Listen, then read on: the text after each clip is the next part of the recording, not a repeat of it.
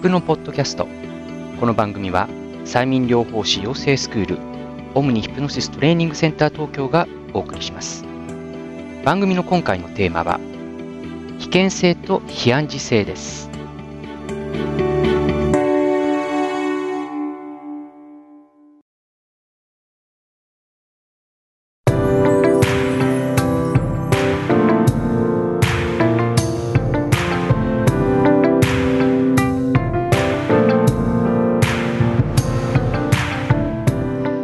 皆さんこんにちは。ヒプノポッドキャスト。お相手は催眠療法スクール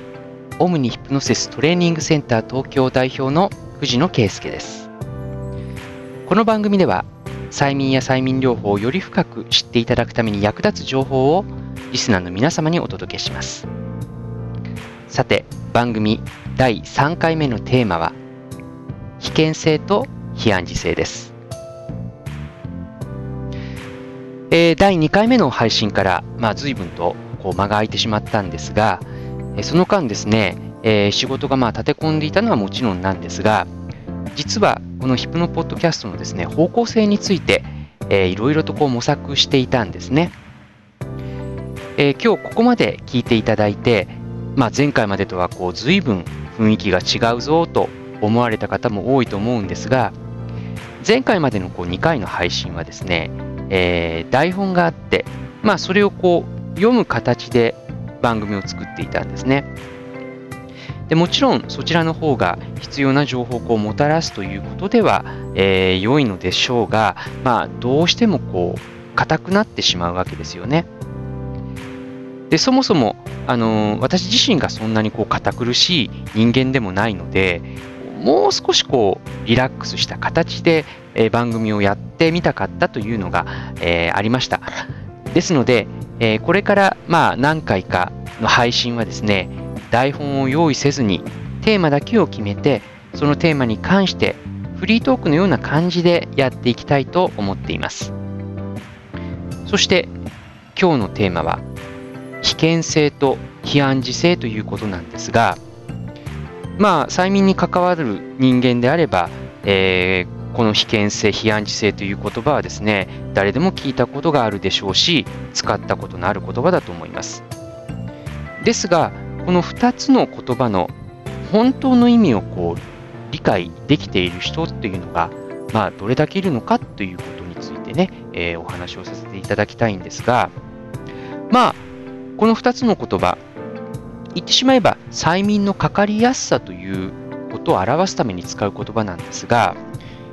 危険性とこう非暗示性というのをごっちゃに使っちゃっているというパターンが結構多いと思うんですね。催眠のかかりやすさというものについて話をするときに、例えば、あなたはとても危険性がいいですね、なんていうことをね、言ったりしますが、もうその次のの場面では、あなたはとても非暗示性がいいですねっていうふうに言ったり、この2つの言葉のこう区別をね、えーつけないで、両方同じ意味で使っているという人が結構多いと思います。えーで、実はですね、私自身もですね、かつてはこの2つをこうごっちゃに使っていたんですね。ところが、実際にこう臨床をやる中でですね、えーこの2つの言葉をしっかりと区別する、つまり分けて考えることがとても大切であるということが分かってきたんです。では、その区別の大切さについてお話しする前にですね、まずは2つの言葉を定義してみたいと思います。1つ目の危険性という言葉ですが、これはですね、えー人が催眠状態に入ることができる資質、まあ、能力と言ってもいいと思いますが、そしてその度合いのことを意味します。つまり、危険性が高い人ほど催眠状態には入りやすいということが言えるんです。そして、非暗示性というのは、その人が催眠状態に入った後で、催眠の暗示を受け入れるかどうかをご本人の潜在意識が同意しているかどうかの度合いなんです。ですから催眠という現象はまずは被験性があってその後で非暗示性が決め手となるということです。ただややこしいのは人を催眠状態に入れるための暗示への反応が非暗示性だという意見もあるんですね。で、これについてはあの今回議論することは避けたいと思います。今日お話を進めさせていただくにあたっては、被験性というのは人が催眠状態に入ることができるその度合い、そして非暗示性というのは催眠暗示を受け入れるかどうかの度合いということで考えてみてください。実を言うと、人を催眠状態に入れること自体は決して難しいことではないんですね。まあ、催眠の技術だけで言うと、あの本当に数日だけで、え習得することも、え可能ですし、まあ、そもそも、えー、人というのは自然に催眠状態に入ることが、まあ、できるようになってるんですね。例えば、まあ、一番ね、催眠の例としてよく、えー、示されるのが、時間の歪曲という現象があるんです。これは人が催眠状態に入った時に、その時間の感じ方というのが長くなったり短くなったりする例えば何か一つのことに集中していたり、え物事に熱中している時にですね気がついたら2時間経っていた、まあ、例えば最近ですとポケモン GO をやっていたらね、えー、あっという間に3時間経っていたとかね、えー、そういう現象が、えー、あるかと思うんですけれども、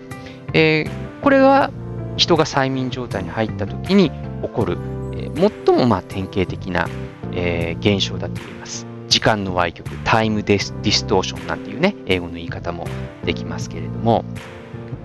まあ、それぐらいですね、人というのは、まあ、一日、朝起きてから夜寝るまでの間ですね、催眠に出たり入ったりを繰り返しているということなんですね。一説によると、人は1日12回ほど催眠状態に入ったり出たりを繰り返しているなんていうね、実験結果があったりします。まあ、ですから、その催眠に誘導すること自体はさほど難しくない。ね、ですが、だからといって、つまりその人が催眠状態に入ったからといって、その人が必ず催眠暗示を受け入れるようになるかというと、そうとは限らないんですね。つまり、非安危険性が高くても、非暗示性の低い人というのがある程度の数いるというのが催眠の現実なんです。我々プロはですね、えー、被験者のあるいはクライアントさんの危険性というのを体の反応を見ながらチェックしていくんですね。で、私が主催するオムニヒプノシストレーニングセンターでもそのやり方というのはあのきちんと教えています。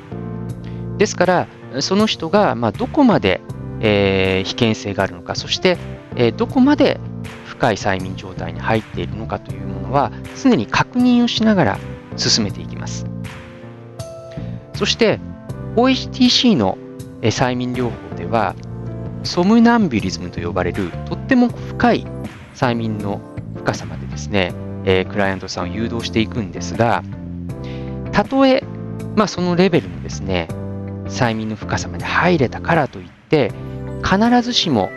催眠療法士のその言うことをですねクライアントさんが100%聞いてくれるかというですねそうではないんですね。で普通催眠にかかりやすい人かかりやすい状態といった時に、えー、それはですね催眠暗示を受け入れてくれるということを意味するんですね。つまりこちらが与えた指示に対してその反応が起きる。つまりその人が暗示を受け入れて、えその現象を実際に、気持ちの面、心の面、あるいは体の面で起こしている。まあ、これが催眠状態、催眠にかかっているということだと、えー、一般的には考えられて、えー、いるんですけれども、あのー、確かにまあ、深い催眠状態に入った方がですね、暗示を受け入れやすい傾向があるというのは間違いないんですね。ですが、深い催眠に入ったら必ずその暗示を受け入れる度合いというのが高くなるということこれをですね盲信しない方がいいんですね。と言いますのも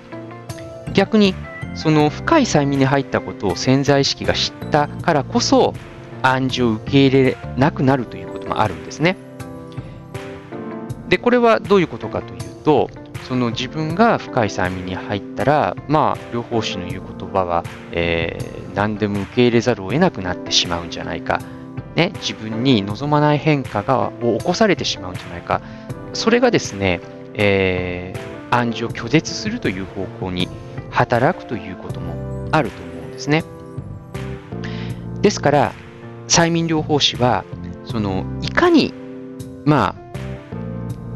催眠状態にクライアントさんに入っていただいた後に、その非暗示性を高めていくかについてですね、考えなければいけないと思います。そのための努力をしないといけないと思います。それは例えば、その方が感じている催眠や催眠療法に対する恐怖心を取り除くために丁寧に説明を加えていったりあるいはラポール形成心と心のつながりというもの信頼の度合いというのを高めるために努力をしたりあるいは実際にその暗示を入れるときにその暗示に説得力をですね持たせるような言葉遣いやあるいはその言葉のプレゼンテーションのやり方を変えたりといったですね努力を続けるということ努力をするということがとっても重要なことになってくるんです。ただし、まあ、実際にはですねある程度の深さの催眠状態へ導くことができれば直接暗示法によるですね、えー、催眠療法の効果というものはま高まるんですね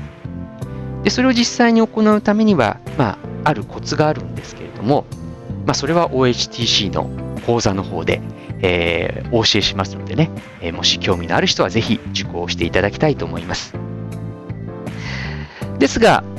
その逆にですね、その非暗示性が高いからといって、必ずしもセッションがもうすべて、えー、何の問題もなくうまくいくかというと、そうとも限らないんですね。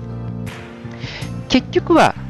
まあ、その暗示を使ってですね誘導したこうセッションのプロセスへそのご本人がクライアントさんがまあどのような反応を示すかということにかかってくるということです。でこのようにですねその催眠のかかりやすさというものを被験性と非暗示性に分けてですね、えー、それぞれのこうレベルで認識するというこれは催眠療法士あるいは、え、催眠術師といった催眠を扱う人間にとってはとっても重要なことだと思います。なぜならばそれによってですね、え、実際に被験者がですね、え、どのような催眠状態に、え、今あるのか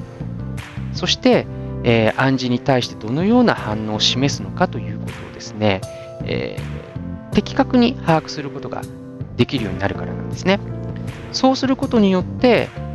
催眠療法の効果も高まりますしあるいは催眠術のですね成功率というものも高まっていくと思いますつまり催眠にかかりやすい催眠のかかりやすさといったときにそれが被験性なのか被験性なのか非暗示性なのかそこをこう行ったり来たりしているだけではシビアにその人の催眠の特質というものを、えー、認識することができないということです。ね。それをきちんと見つめること、それに向かい続けることによって、その人の催眠の技術というのは必ず向上していくものだと私は考えています。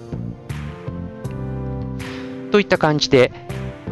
第3回目の配信を進めてきましたがいかがでしたか？このようなフリートーク形式でえこれから数回配信をしていこうと思いますのでご意見やご希望、あるいは催眠や催眠療法に関するご質問等でも構いません。えどんなことでも結構ですので、ぜひですね、えー、メールでお寄せいただきたいと思います。アドレスは info at omnihypnosis.jp info at omnihypnosis.jp になります。えお寄せいただいたメールはですね番組内で紹介させていただくこともありますのでご了承ください。さあヒプノポッドキャスト第3回目のテーマは危険性と非暗示性でした。またお会いしましょう。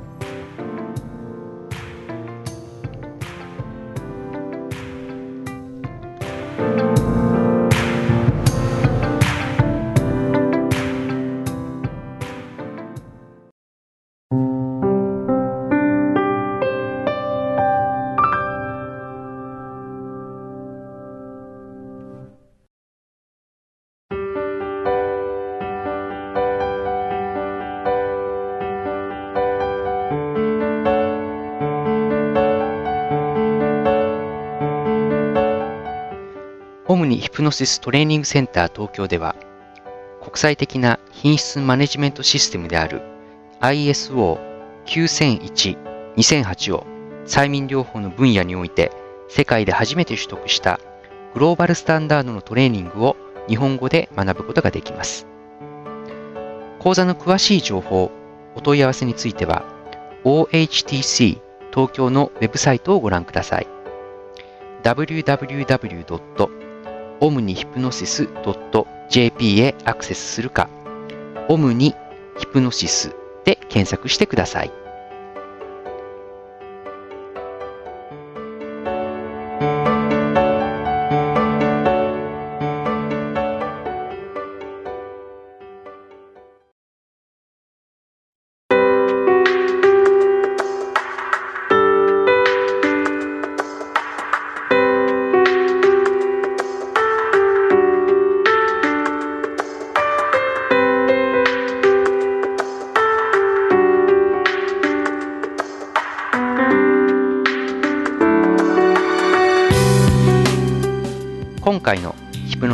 ストいかがでしたか？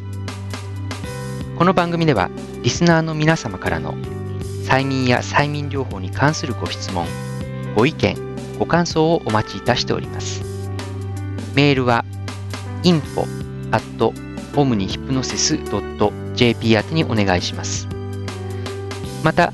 番組の公式ホームページ OHTC 東京のウェブサイトも合わせてご覧ください。オムニヒプノシスで検索いただけるとページへのリンクが表示されます。番組ではこれからも催眠や催眠療法に関する情報を楽しくお伝えしていきたいと思います。それではまた次回の番組でお会いしましょう。ヒプノポッドキャスト。お相手はオムニヒプノシストレーニングセンター東京代表の藤野圭介でした。